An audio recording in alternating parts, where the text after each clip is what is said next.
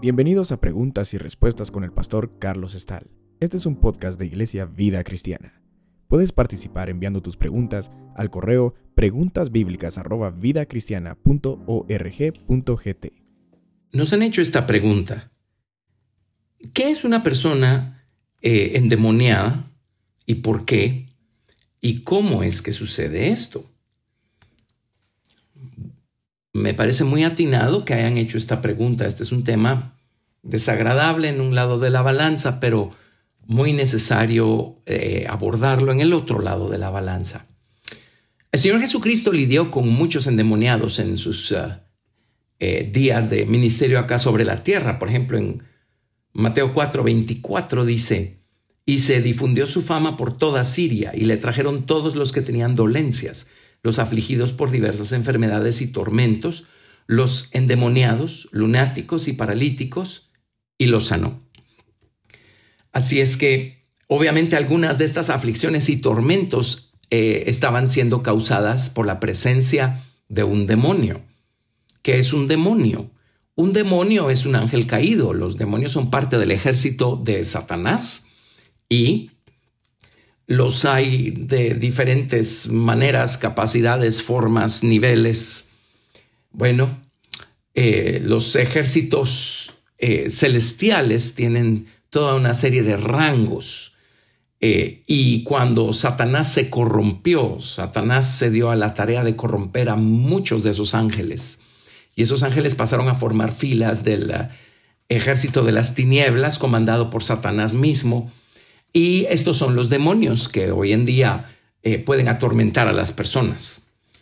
Estos demonios pueden producir efectos en la gente eh, de tal manera que mm, es ah, obvio que una persona necesita ser liberada de estos demonios. El demonio es un residente no deseable que está en el corazón, en el espíritu de las personas, en la mente de las personas. Los maneja, los atormenta. Vamos a ver qué nos dicen las escrituras acerca de lo que hacen. Y el remedio para una persona endemoniada es ser liberada de este demonio que tiene adentro. ¿Cómo abrimos las puertas o nos podemos exponer a quedar endemoniados? Bueno, precisamente o la puerta la abre el, individuo que quedó endemoniado o incluso esa puerta la pudieron haber abierto sus padres, sus abuelos, a lo mejor hasta los bisabuelos.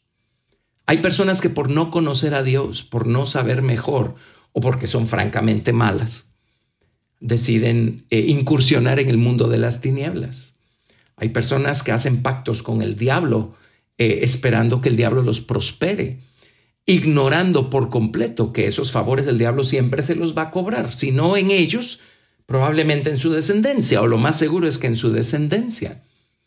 Hay personas que buscan el poder eh, sobrenatural sin querer tener nada que ver con el Señor Jesucristo, con su salvación, con su naturaleza.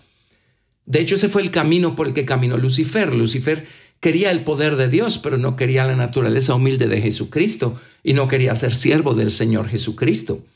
Ese es el camino por el que caminan algunos seres humanos, lamentablemente. Buscan el poder, el poder los seduce, los fascina y el diablo funciona muy diferente al Señor Jesucristo. El Señor Jesucristo está esperando a que nosotros hagamos una elección consciente y voluntaria y lo invitemos a salvarnos y a ser Señor de nuestra vida. En cambio, eh, Satanás, nuestro enemigo, él no está pidiendo permiso. Él solo ve la puerta un poco abierta y se mete. Y cuando él llega, él toma control, toma posesión de la vida de la persona que ha albergado un demonio. Así es que esta persona va a necesitar ser liberada. Eh, la persona, si quiere ser liberada, puede ser liberada, por supuesto que sí. Hay personas que no necesariamente quieren ser liberadas. Bueno, sigamos viendo ejemplos acá en la Biblia, en uh, Mateo capítulo 8, verso 16. Dice, y cuando llegó la noche trajeron a él, a Jesús, a muchos endemoniados.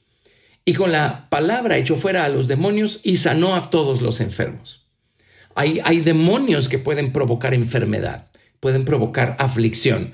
Por supuesto, no debemos extrapolar este principio. No todas las personas enfermas y afligidas necesitan liberación. Hay otras causas. Pero los demonios sí pueden producir, por supuesto, enfermedades y aflicciones de todo tipo. Tenemos la historia del famoso endemoniado de Gadara. Estas se las voy a leer eh, del Evangelio de Lucas. En Lucas 8, 26 dice, y arribaron a la tierra de los Gadarenos, que está en la ribera opuesta a Galilea. Al llegar a la tierra, vino a su encuentro un hombre de la ciudad, endemoniado desde hacía mucho tiempo, y no vestía ropa, ni moraba en casa, sino en los sepulcros. Aquí tenemos nosotros el efecto que puede tener el que una persona esté endemoniada. Era una persona que no se vestía, eh, buscaba los sepulcros, buscaba los eh, lugares de muerte, los lugares eh, oscuros. verso 28. Este al ver a Jesús lanzó un gran grito y postrándose a sus pies exclamó a gran voz, ¿qué tienes conmigo, Jesús, Hijo del Dios Altísimo? Te ruego que no me atormentes. Ahora esto nos arroja mucha luz porque eh, lo que esto revela es que los demonios, por supuesto, saben quién es Jesús. Por eso, cuando los liberamos en el nombre de Jesús, ellos saben muy bien quién es Jesús y ellos tienen que obedecer al nombre del Señor Jesucristo.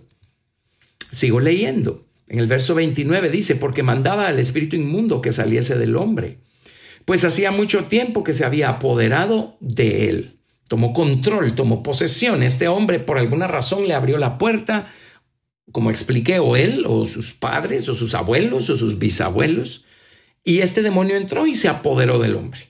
En otras palabras, hacía lo que quería con el hombre.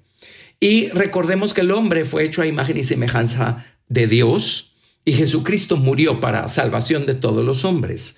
¿Por qué digo esto? Para que entendamos que el diablo odia a los hombres, odia la creación de Dios, odia la imagen de Dios, odia a los seres humanos.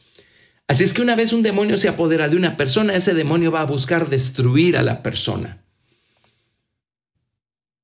Este espíritu inmundo se había apoderado de él y sigo leyendo, dice, y le ataban con cadenas y grillos, pero rompiendo las cadenas era impelido por el demonio a los desiertos.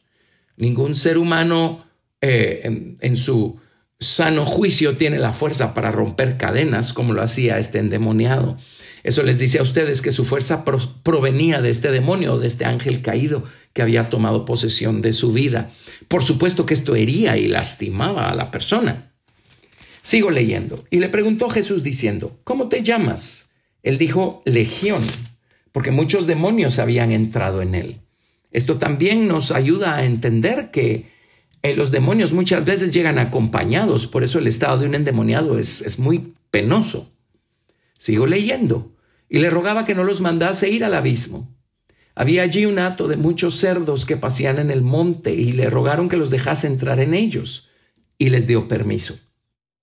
Y los demonios salidos del hombre entraron en los cerdos, y el hato se precipitó por un despeñadero al lago y se ahogó.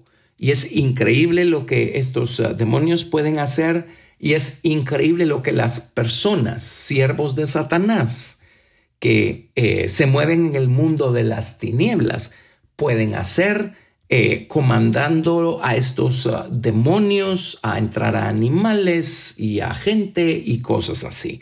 Es un mundo muy oscuro, no necesitamos saber más de lo necesario de este mundo, baste el hecho de saber que este mundo existe, que es un mundo eh, al que estamos uh, expuestos y del que estamos rodeados, pero a través del Señor Jesucristo nosotros no tenemos por qué temer.